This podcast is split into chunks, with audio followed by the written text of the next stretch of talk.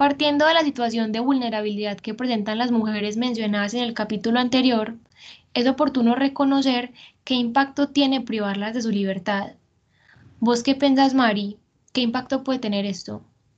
Bueno, en cuanto a las organizaciones criminales, su aprisionamiento no genera un impacto significativo, puesto que ellas representan el eslabón débil y sustituible de estas redes.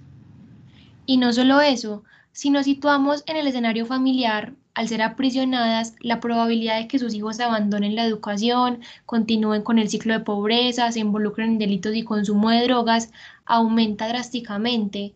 Es en teoría un desperdicio del potencial humano. Bueno, ya hablamos de las mujeres, pero ¿qué efecto tiene la privación de la libertad de la población masculina? Pues Mari, el encarcelamiento de los hombres repercute en mayor medida en las redes criminales, pero esto a su vez sitúa a la mujer en una situación de desventaja, dando partida a un nuevo ciclo de delincuencia.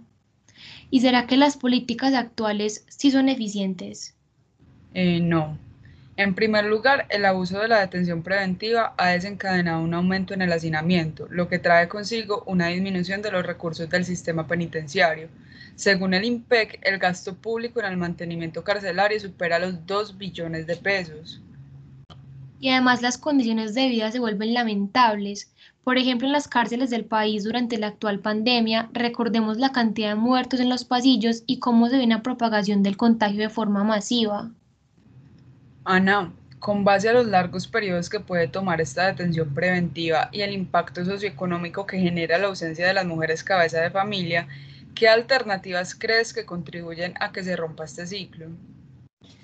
Mari, primordialmente es potencializar las vías diferentes a la prisión para las mujeres que no representan un gran riesgo y poder así reservarla para quienes en realidad tenten contra la seguridad ciudadana por ejemplo, una alternativa puede ser la prisión domiciliaria.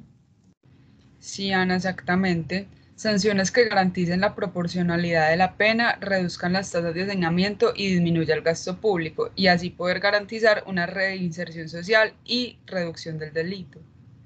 Sí, es que eso es lo que se necesita. Opciones diferentes que son más costo efectivas que las sanciones tradicionales. Muchas gracias por escuchar este capítulo. Nos inspiramos en el libro Mujeres y Prisión en Colombia, Desafíos para la Política Criminal desde un enfoque de género, escrito por Astrid Sánchez, Leonardo Rodríguez, Gustavo Fondevila y Juliana Morat. Gracias.